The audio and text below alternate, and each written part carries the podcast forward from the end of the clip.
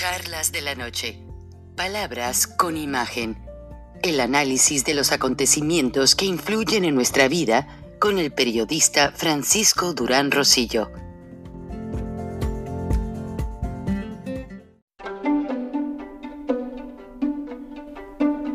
Frank Durán Rosillo eh, te saluda y los saluda a todos ustedes, su amiga María Celeste Raraz, para invitarlos a que se suscriban a mi canal de YouTube María Celeste Raraz, tal como mi nombre, donde les informo todas las semanas eh, sobre entrevistas que tienen un tema que ayuda a mejorarnos como personas y de paso son interesantes. Las pueden encontrar en mi canal de YouTube, así que los espero. Y se suscriben gratis.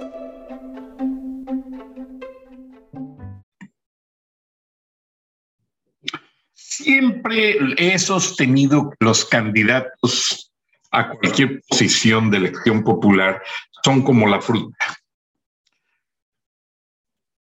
Mm, frescos, maduros, llegan a las campañas ofreciendo todo, abrazando a la comunidad, eh, prometiendo cosas. Pasó con López Obrador, sus hijos, les he presentado los videos. ¿Y qué pasa después? Se olvidan completamente.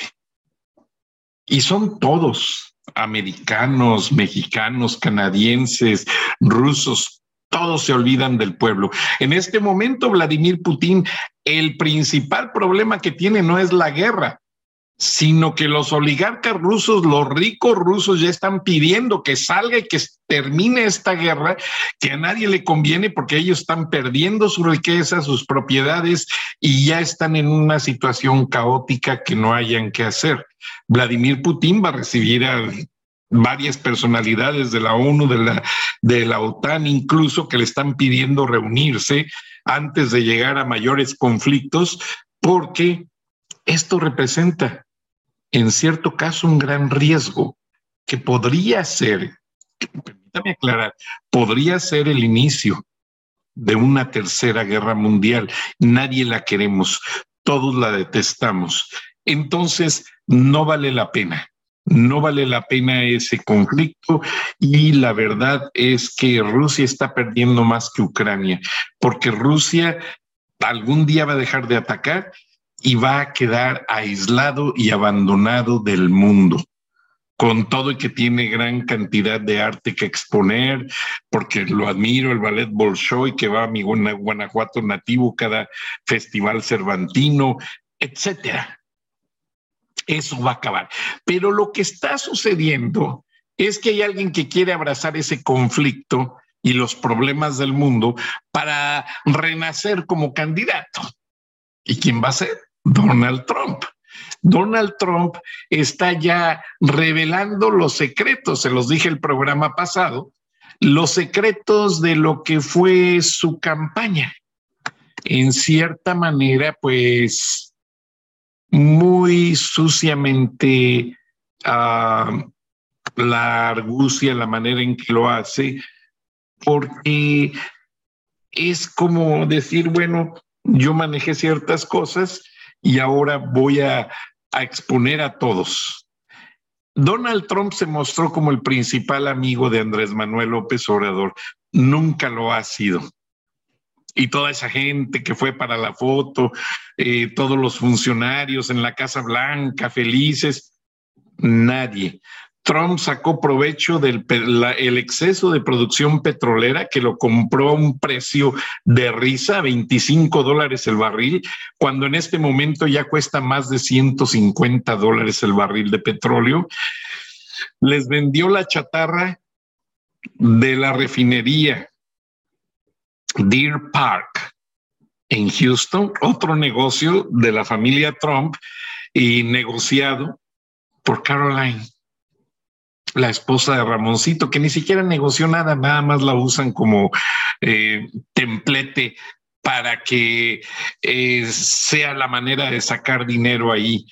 Y básicamente son una cantidad de cosas tremendas las que están pasando. Ahora Donald Trump está revelando que él fue quien le ordenó a Andrés Manuel López Obrador pues que pusiera la Guardia Nacional, pero en cada discurso de campaña lo está diciendo y amenaza con decir también cómo le planteó una estrategia para acabar con el narcotráfico, para meter infantes de marina a la frontera, armados con todo un equipo militar y detener el narcotráfico que viene vía México de China. ¿Y qué creen? Andrés Manuel López Obrador lo rechazó porque ahí está su principal ingreso. Pero lo curioso es que Andrés Manuel López Obrador, a través de terceros, le está dando dinero a Donald Trump para su campaña. ¿Y acaso ustedes creen que ese dinero viene de los bolsillos de Andrés Manuel? No. Estaría yo, ya saben que, si acepto o compro esa idea. No, ese dinero viene del narco. O sea que también Trump está recibiendo dinero del narcotráfico a través de Andrés Manuel López Obrador.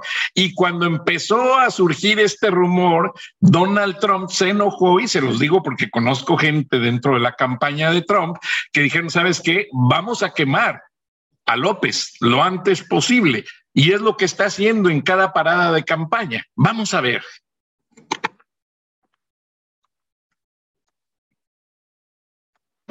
I'm in there and I say, uh,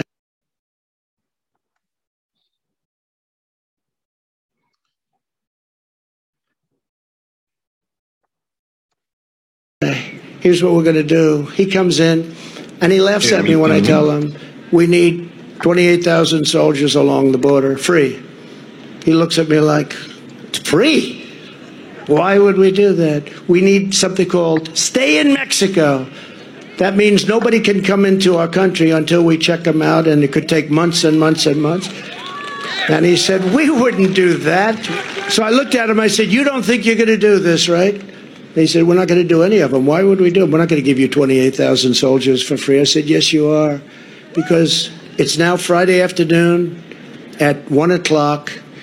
And on Monday morning at 8 o'clock in the morning, I'm putting on a 25% tariff. All of the cars that you stole our industry, stole 32%. Every car that comes into the United States is going to have a tax or tariff of 25%. And every other product you sell into the United States will be tariffed at approximately 25%, starting Monday morning at 8 o'clock. And he looked at me and he said, Sir, it would be an honor to have 28,000 soldiers on the border. It would be an honor to have stay in frickin' Mexico.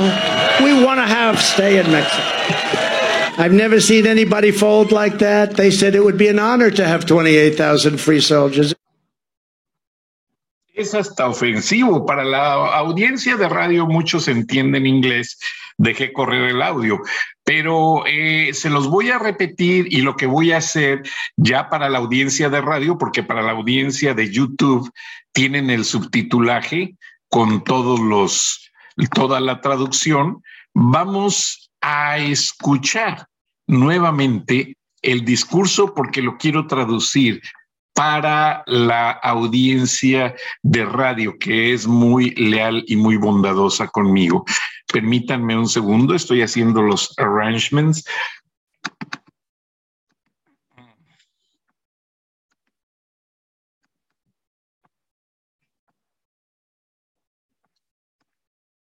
I'm in there,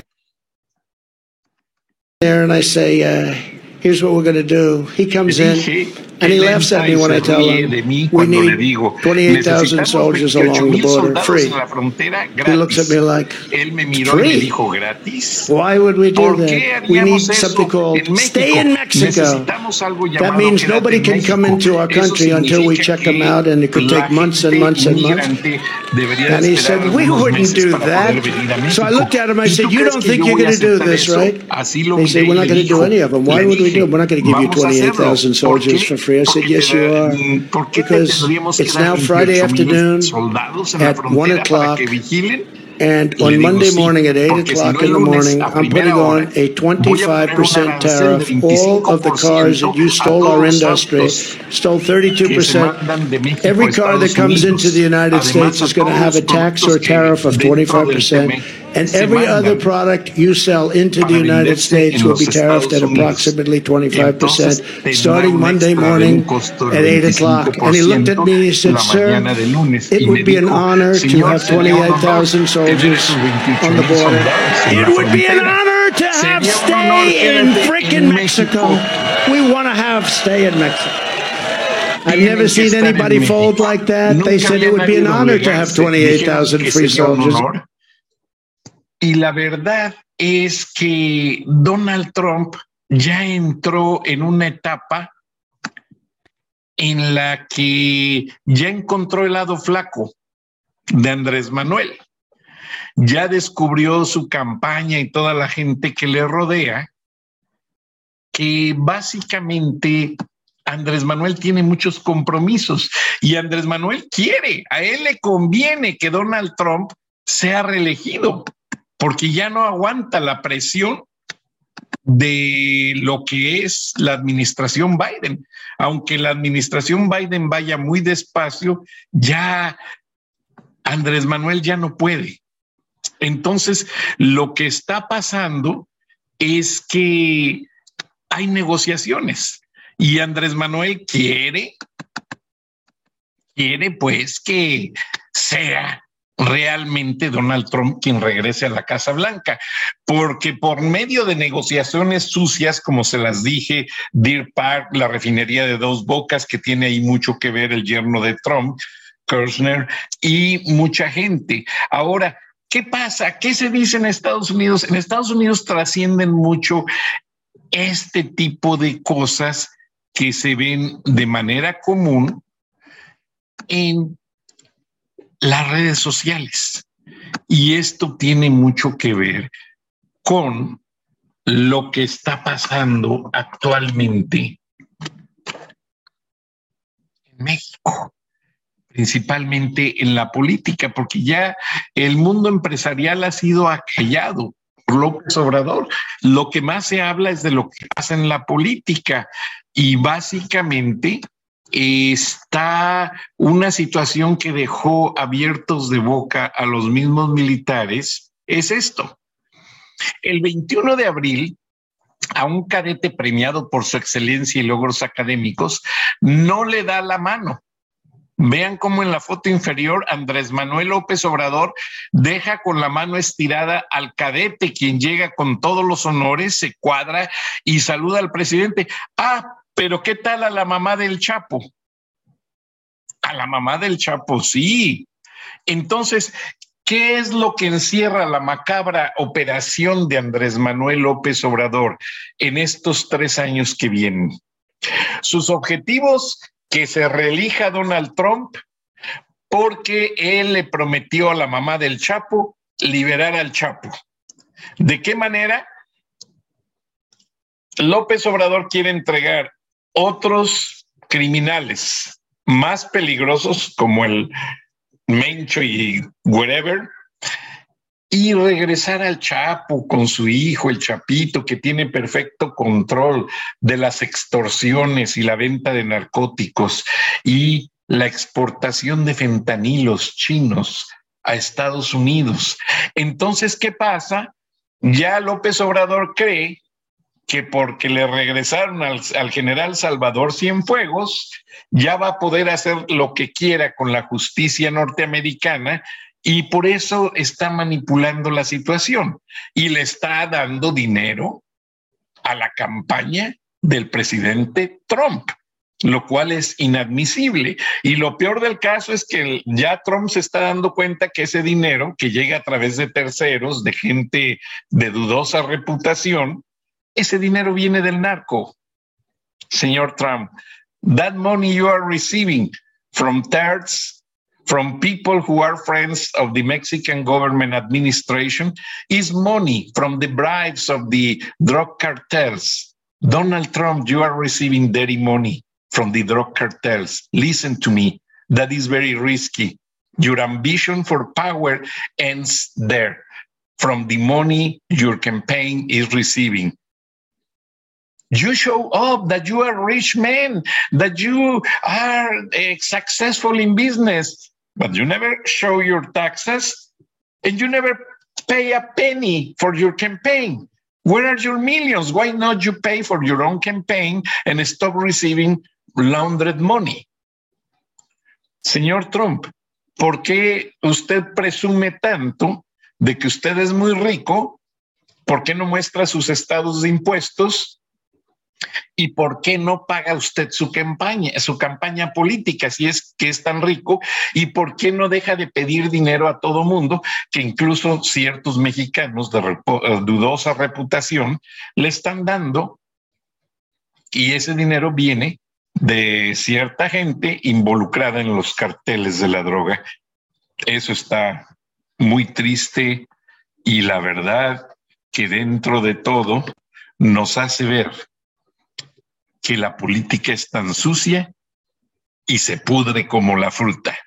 O sea, llegan al poder y ahí se pudren, pierden el buen sabor, pierden el buen sentido, pierden todo poder de raciocinio para ser buenos con quienes los eligieron. Donald Trump, yo, yo lo respeté un tiempo, pero ya después que, que he ido viendo ciertas cosas, ya no. Y el mismo Biden también con el hijo, no creen que canta mal las rancheras, no, también. O sea, los políticos en general, yo pienso que llegará a haber un momento sano y bueno para todos el día que los políticos sean gente normal del pueblo, no gente que se ha enriquecido toda su vida.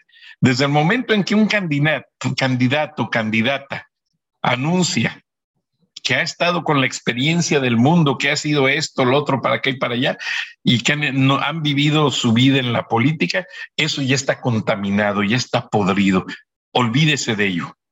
Voten por gente que es gente como usted y como yo, que conocemos los problemas.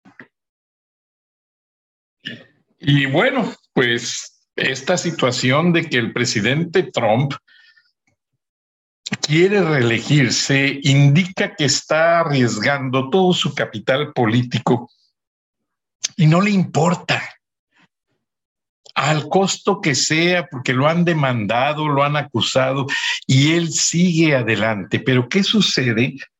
Trump es un guerrero.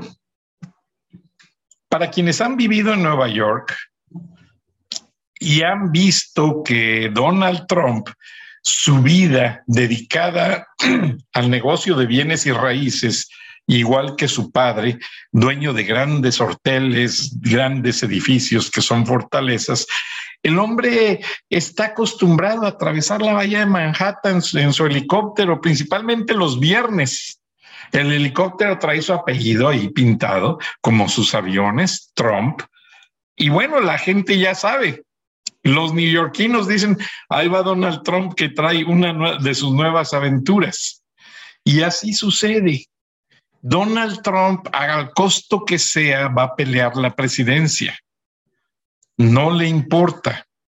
Y en este momento encontró el platillo favorito llamado Andrés Manuel López Obrador para satisfacer los ratings de su campaña y lo va a acusar y lo va a ningunear y lo va a basurear como lo hizo con Peña Nieto. De hecho, ya también hay un video en México, ya empiezan a rumorarse estas cosas y la estrategia de López es tratar de usar cuando basureó a Peña Nieto para evitar de que se hable cuando lo basurió a él, porque también lo amenazó con mandar marinos de guerra para acabar con los carteles de la droga. Y López, pues no, obviamente no lo permitió. Pero Donald Trump es ese personaje, el típico tough man americano. El hombre macho, el hombre reacio, el hombre guerrero, el hombre que no se va a dejar de nadie.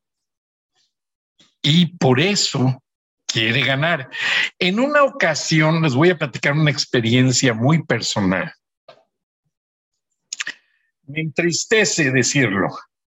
Cuando estaba en Turner Broadcasting System trabajando en TNT Latinoamérica, pues me trataba muy bien mi jefa, Charlotte Leonard, Luis Estrada, Rick Pérez, pero había ahí una cubanita que se sentía la dueña de todo y de repente me quería basurear y me quería hacer la vida imposible.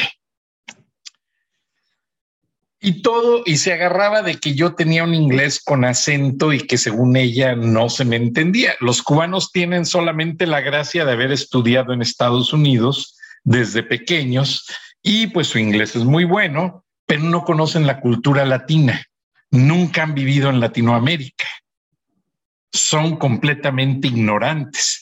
Vean, Marco Rubio puede criticar y hablar una retórica muy buena, pero nunca ha vivido en Latinoamérica. No se le puede poner al tú por tú a López Obrador porque no conoce la base de todo. Esta cubana me tenía cansado y dije, bueno, ¿qué hago? Si la acuso con mi jefa, eh, son muy buenas amigas, se van de compras y me puede salir el tiro por la culata. Yo duré 19 años trabajando en Turner. Finalmente ella se ahorcó porque aceptaba regalos de los proveedores. Entonces salió despedida de allí, acompañada de dos guardias de seguridad. Pero en el Inter, yo fui a ver a mi vecino, un jugador de básquetbol profesional de los Atlanta Hawks. Los Hawks todavía pertenecían a la empresa, a Turner Broadcasting System. Acuérdense que Ted Turner no solamente era dueño de canales de televisión, también era dueño de los Bravos, de los Hawks, de los Thrashers. Tenía infinidad de negocios, estudios de cine, New Line Cinema y etcétera, etcétera.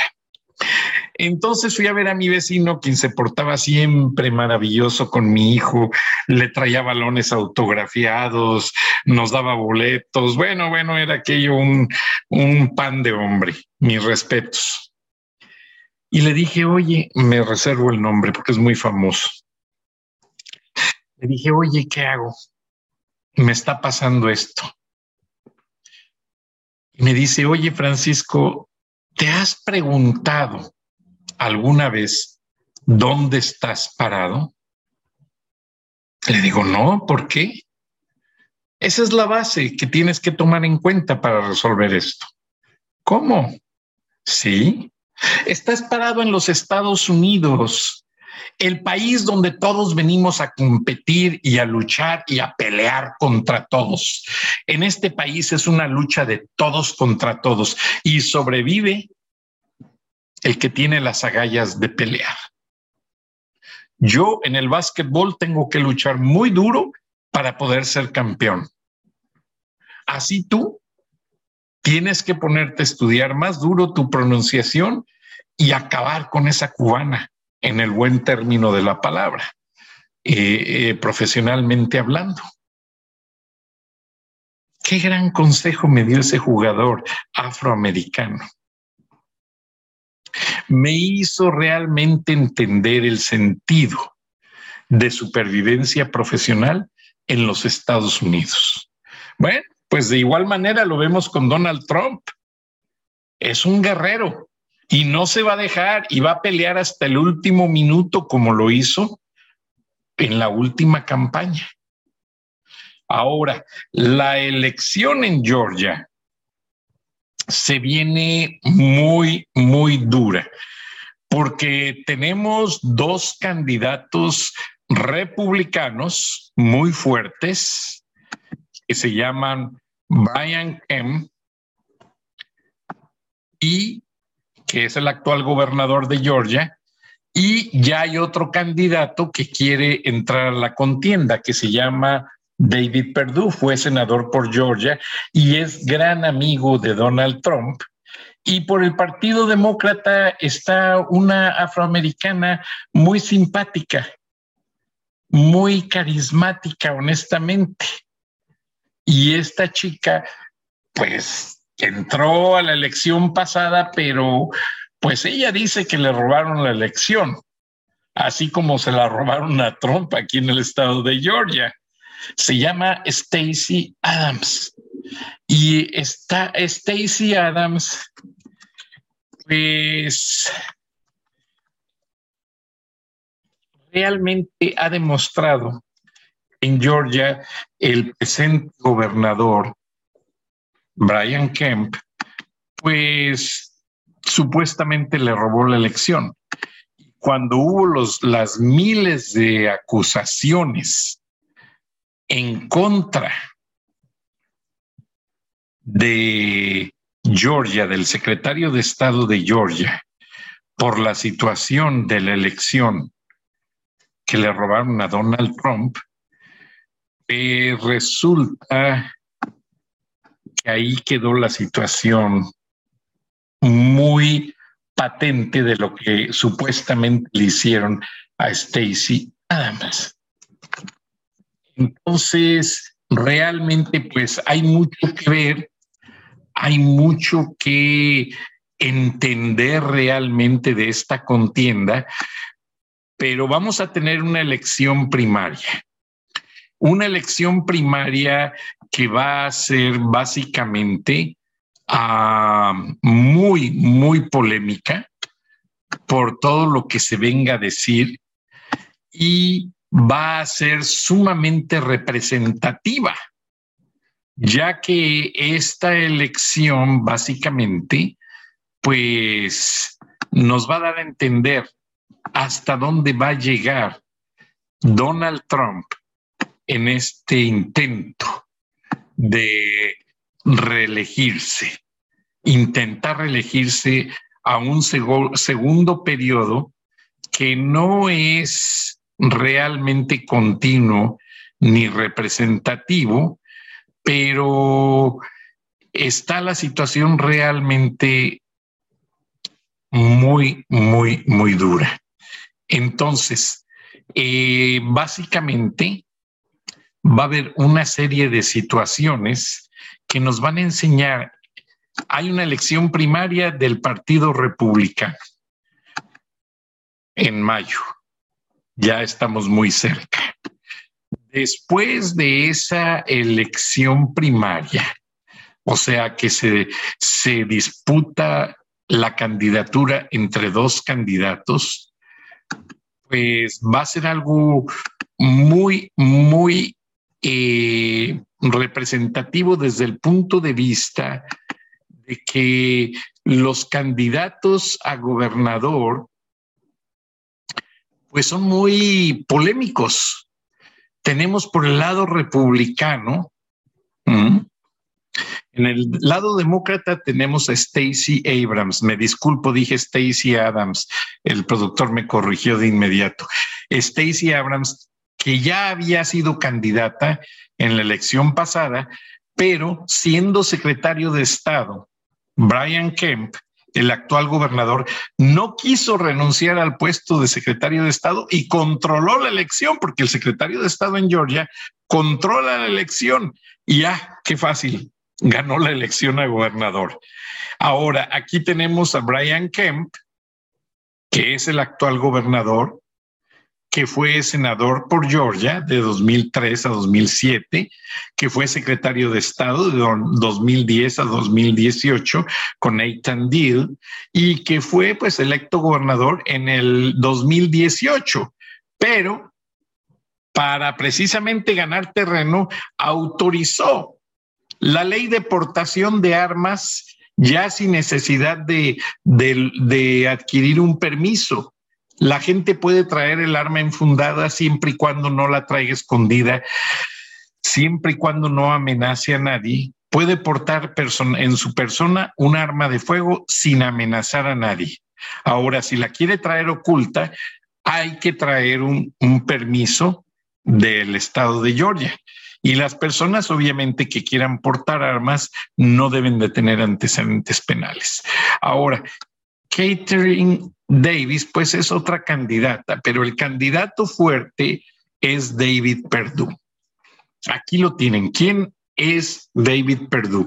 Fue CEO, Chief Executive, Officer de Reebok, la fábrica que hace los tenis, y de la empresa Dollar General. Además, fue presidente, aquí se equivocaron, el que fue presidente de Donald General, Dollar General, si no me equivoco, fue el que corrió para candidato a presidente de los Estados Unidos en la elección antepasada, que es de la religión mormona. Enseguida me acuerdo del, del nombre, pero David Perdue fue presidente de Sara Lee, el grupo que hace pan y pasteles y que lo adquirió la empresa mexicana Bimbo. Mitt Romney. Mitt Romney es quien era el presidente de Dollar General. Estoy completamente seguro porque estudio muy a menudo las biografías de los candidatos. Ahora, David Perdue pues tiene el apoyo de Donald Trump y pues básicamente la elección va a estar muy reñida la primaria. Ahora, ¿qué pasa? Si pierde David Perdue, posiblemente, el escenario es que Stacey Adam, Abrams le gane a Brian Kemp. ¿Y qué es lo que haría perder a David Perdue? Que recibió el endorsement, el apoyo de Donald Trump y Donald Trump pues no está muy bien parado en ciertos lugares de, del estado. Pero vamos a ver, porque la lucha hay una guerra declarada entre Donald Trump, Brian Kemp, pese a que son republicanos, y David Perdue. Entonces, esto de divide y vencerás, pues le da muchos puntos a Stacey Abrams quien ha ganado mucho terreno, tiene todo el apoyo de los estudios de cine en Atlanta, de la gente que maneja la televisión, los medios y que realmente se ha sabido mover. Entonces, pues, por ahí va una situación muy, muy declarada en el sentido de las tendencias. Pero en política todo puede suceder. Y así como Donald Trump dio sorpresas, cuando ganó la elección a Hillary Clinton, puede dar otra sorpresa. No lo descartemos. Vamos a ver qué sucede en esta elección estatal de Georgia y de ahí se van a determinar los parámetros hacia dónde va la elección de presidente de los Estados Unidos. Pero lo que está pasando es que la vicepresidenta Kamala Harris, quien hoy fue declarada positiva de COVID y está aislada recibiendo tratamiento, no ha atendido debidamente el problema de la frontera y está fuera de control. Alejandro Mayorkas no ha hecho nada por resolverlo y lamentablemente Estados Unidos está cayendo en manos de los carteles mexicanos y colombianos. ¿Por qué lo digo? Pues porque lamentablemente es cierto. Esta tarde estaban en un juego de béisbol varios niños y a la vuelta del parque donde estaban jugando se escuchan las ráfagas de un enfrentamiento de grupos de pandillas y eh, en el estado de North Carolina, muy cerca de aquí. Entonces, déjenme ver si les encuentro la imagen.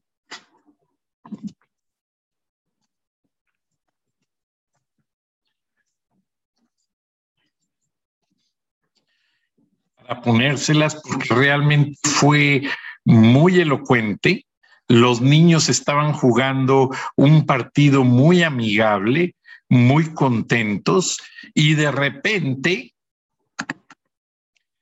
empiezan a escuchar los balazos y ni papás ni niños saben qué hacer. Se quedan completamente atónitos. Entonces, eh, la verdad es que ni la gente que estaba presente sabía hasta que los papás empezaron a decir, son balazos, vámonos de aquí. Y básicamente ya empezaron a abandonar el lugar. Y es muy triste porque realmente eh, lo que está pasando en Georgia está afectando a todos los Estados Unidos. Y la escena no es solamente de Georgia, sino que también se ve en otros estados ya, básicamente. Entonces, Eh, lo que va a pasar en un futuro inmediato es que si el gobierno norteamericano no controla la seguridad y las fronteras, este país va a estar igual que México, con balaceras cada rato. Ya existen, ya suceden. Ah, permítanme un segundo. Les quiero poner la imagen porque es muy elocuente, muy triste, y así como vieron la declaración de Donald Trump, pues van a ver esto y honestamente es traumatizante, porque los niños inocentes se ve que no hayan ni qué hacer. Entonces, déjenme ver si la puedo poner la imagen directamente. Permítanme un segundo. Estoy ubicando todo para ver si puedo hacer la transmisión de este video, que ya lo tengo en pantalla, pero quiero llevárselos a ustedes, al igual como el video de López, culpando a Peña Nieto para lavarse las manos. Permítanme, vamos a hacer la transición al video para que todos ustedes vean y escuchen lo delicado de esta escena. Vamos a verla y la comentamos en un minuto.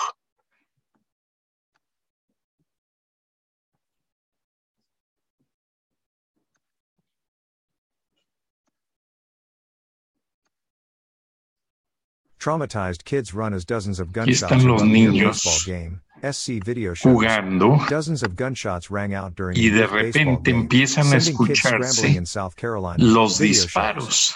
The children were seen running and ducking Y los niños no hayan ni qué hacer. area park. Están completamente atónitos. Permítanme porque hay otra imagen mejor, mejor ahí, ahí se, están, se congeló la imagen. Queremos el video, el video completo, a ver si este periódico de Nebraska tiene el video y vemos qué hacemos. Muchos padres de los niños se tiraron al suelo y básicamente, pues no les queda, aquí está. Vamos a llevarles la imagen, que la verdad vale la pena que la vean porque es deprimente. Vamos ahí.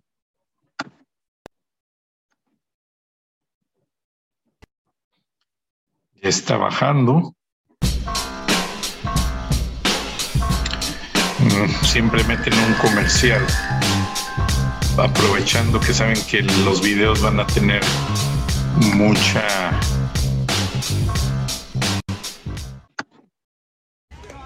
Ahí están los niños jugando, esperando, y de repente se oyen los disparos. Y los niños no hayan qué hacer. Están completamente admirados y voltean todos a verse bien. Voltean para allá, voltean para acá y gritan, son disparos, vénganse con los papás y todo el mundo al suelo porque puede haber una bala perdida. Entonces, básicamente, eh, lo que sucede es que todos se tiran al suelo y nadie hallaba qué hacer ante esta balacera, ante esta situación. Y así como ese juego fue interrumpido por los disparos de arma de fuego de metralleta, así sucede también en México. Y los carteles están avanzando por doquier. Ya cruzan fronteras y toman territorios y dominan y hacen lo que quieren. Esto es muy triste. Y eso es lo que le podría ayudar a Donald Trump, quizás, a reelegirse. Porque eso sí, Donald Trump Él es muy tough, él es muy peleador. Un día hay un antecedente de que un día llegó Rudolf Giuliani a la oficina de Donald Trump, recién elegido alcalde de Nueva York, y le dijo, señor Trump, tengo un problema. Times Square está tomado por la gente que vende drogas, los negocios de prostitución, y quiero reformarlo, cambiarlo completamente, y sé que usted me puede ayudar. Le dice, sí, señor alcalde, que está seguro de que quiere que yo cambie Times Square, sí. Tráigame inmediatamente al director de Disney, de CBS, de NBC, tráigame al director de la policía, tráigame a tres, a tres compañías que quieran poner negocios en Times Square y hablamos aquí en mi oficina. Rudolf Giuliani los reunió. Donald Trump le dijo, alcalde, tiene que meter ahí tres mil policías día y noche a limpiar el sector y yo voy a meter mis máquinas a demoler. Y así fue. Muchos han de recordar Times Square lleno de, con todo respeto, de morenos vendiendo drogas y prostitutas. Pero cuando hay disciplina, Donald Trump llegó, metió las máquinas afuera, todas las ratas, sacaron a todos los malvivientes, por no llamarles de otra manera, limpió el sector y hizo de Times Square el lugar de reunión turístico, el ombligo de la, de la gran manzana, el lugar más representativo de los Estados Unidos. Ese es Donald Trump. Donald Trump es el que le dices, oye, esta calle está llena de baches y necesitamos arreglarlo. Por aquí pasa la mitad de los americanos. Ah, ok, apóyame. Mañana tráeme a la policía estatal, yo meto mis máquinas, tapamos los baches, rediseñamos la circulación vehicular y lo arreglamos. Él no se anda con vueltas. Entonces eso es lo que le puede dar muchos puntos a Donald Trump. Dicen que no nos quiere a los mexicanos. No es que no nos quiera, es que nosotros también los mexicanos hay muchos que la riegan. Muchos se traen el pueblo a Estados Unidos y está la gente americana muy calmada, muy callada, viviendo bien y estos llegan con el radio a todo volumen, con las botas picudas, la tejana y fumando marihuana y tomando cerveza y tequila de la botella. Pues ¿cómo quieren que nos quieran, por favor? También no la muelen. Esa gente se trae el pueblo y traen a la esposa embarazada eh, cargando un bebé empujando una carriola y todavía jalándose la escalerita de squinkles de, de los 11 a los 8 años y la hermanita cuidando a los dos más chiquitos que empiezan a caminar. Y no es mentira, se los puedo mostrar en cualquier parte donde haya una concentración latina. Entonces, realmente nosotros los hispanos llegamos a poner el desorden en muchas partes. Me da pena decirlo, pero es la realidad. Y Donald Trump es el tipo de americano rico que le gusta vivir en orden y que quiere cambiar las cosas. Entonces, Donald Trump sabe la manera de hacer negocios. Había una aerolínea en bancarrota y los aviones pues ya estaban en cierta manera en mal estado. Donald Trump la compró a precio de basura. Rehizo todos los aviones, los remodeló por dentro y por fuera, les puso turbinas nuevas, los pintó, hizo la aerolínea de lujo. Luego llegó otra compañía que le compró toda la flotilla que se llama Southwest. Y esa línea que ustedes ven de Southwest era la aerolínea de Donald Trump. Pero este hombre la renovó, la rehizo, el remaking de los negocios. Y eso es donde es muy bueno Donald Trump. Donald Trump es buenísimo para decirle, mira, Donald Trump, estaba este bosque bien organizado, limpiecito, con su lago, ahora es un lugar lleno de basura, un mulador, queremos que lo arregles. Ah, sí, bueno, pero yo meto orden y justicia, porque eso es muy de Trump usar a las Fuerzas Armadas, usar las policías y meter el orden, restablecer todo. Por eso muchos negros no lo quieren, Pero es que al negro y al latino hay en ciertas partes hay que meterlos en orden, porque honestamente son a quienes agarran los carteles abusando de su ignorancia, no es que sean gente mala. Y lo mismo pasa en México, con la gente que les dicen los chairos, la gente de los barrios. Vean lo que dice López Obrador. Y con esto me despido. Gracias y nos vemos y nos escuchamos mañana. Hasta entonces y le agradezco el favor de su atención. Peña Nieto, Trump ninguneó a Peña Nieto, o sea, lo sobajó. Eso se debe de aclarar de inmediato. Exijo que se eh, dé a conocer la entrevista, que eh, se difunda esa entrevista, porque está grabada. Eh, si es cierto lo que se dio a conocer hoy en el programa de Carmen Aristegui, es algo muy indignante, es una humillación para México, porque Peña eh, representa, aunque no nos guste, al pueblo de México. él tiene la investidura presidencial él representa al pueblo de México. Y a ningún mexicano eh, le va a gustar de que Donald Trump haya tratado como lo hizo eh, al presidente de México. Esa grabación la tienen que dar a conocer. Y en desagravio, ya me adelanto, primero que Peña ofrezca una disculpa al pueblo de México. Eh, que se dé a conocer esa grabación. Y dos, que de inmediato se presente una denuncia en Naciones Unidas contra el gobierno de Estados Unidos y contra Donald Trump por violación de derechos humanos y por discriminación racial. Eso es lo más importante. El tratado puede esperar. El tratado puede esperar.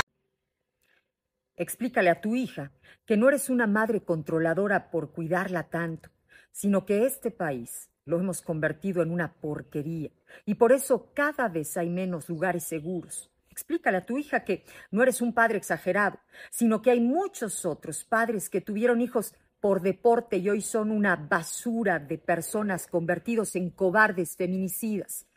Explícale a tu hija que no eres una madre tóxica por insistir en alejarla de esas amistades nefastas que ella defiende a capa y espada, sino que la experiencia de la vida te ha hecho distinguir a las personas capaces de solo traerle problemas.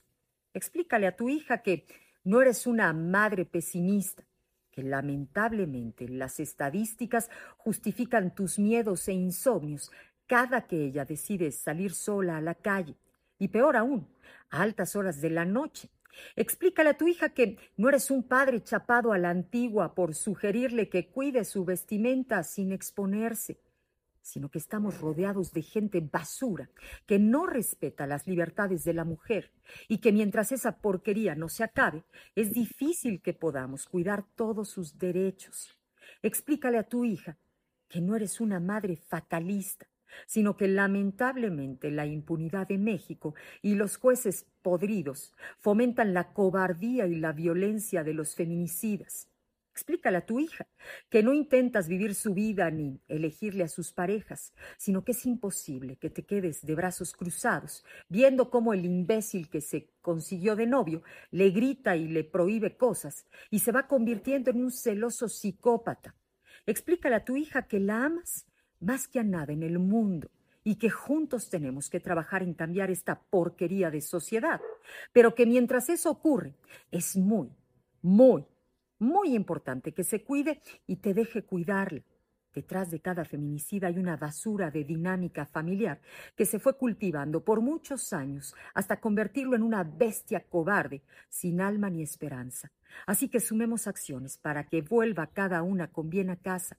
Trabajemos al mismo tiempo en reeducarnos, en exigir mejores jueces, mejores policías, en ser mejores padres de familia para dejar de traer al mundo hijos por deporte nacional. Te mando un abrazo. Hasta la próxima.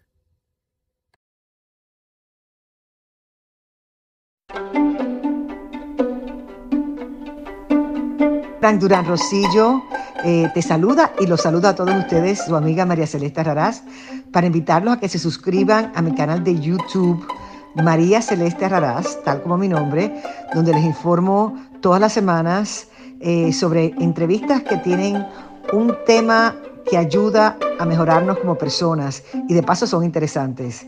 Las pueden encontrar en mi canal de YouTube, así que los espero. Y se suscriben gratis.